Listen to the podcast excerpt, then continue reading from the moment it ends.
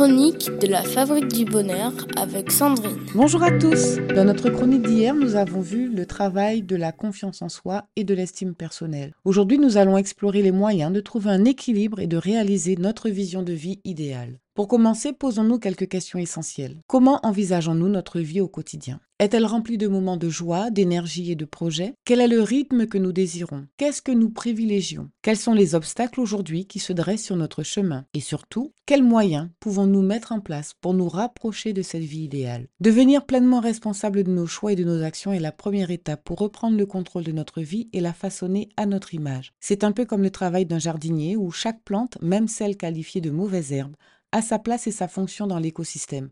Tout est question d'équilibre dans la nature. De la même manière, même des émotions désagréables ont leur utilité et peuvent nous aider si nous savons les accueillir et les utiliser à bon escient. Les ignorer ne fait que les nourrir, les laissant grandir comme des mauvaises herbes envahissantes.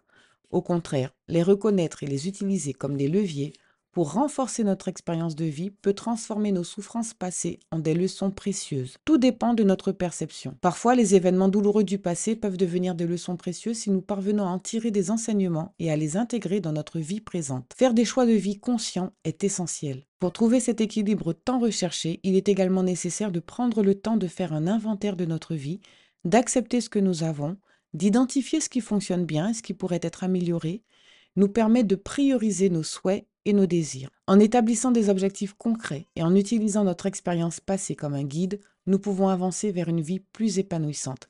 Alors, que choisissons-nous de nourrir dans notre jardin intérieur? Voyons-nous nos épreuves comme des obstacles à surmonter ou comme des opportunités de croissance? En faisant ce travail d'introspection et en faisant des choix alignés avec nos valeurs et nos aspirations, nous pouvons créer la vie que nous désirons vraiment. Voilà, très chers parents, notre chronique touche à sa fin. Je vous retrouve demain matin pour la suite de notre série. En conclusion, nous avons à notre disposition des moyens puissants pour vivre pleinement et guérir du regard des autres. En cultivant cette approche consciente et bienveillante envers nous-mêmes, nous avançons sur le chemin de l'équilibre et de l'épanouissement personnel. Pour les parents cherchant un accompagnement, planifiez votre rendez-vous directement sur le site www.fabriquedb.com. La première séance est offerte. Prenez soin de vous et surtout prenez soin de ces précieux liens familiaux. C'était la minute des parents avec Sandrine.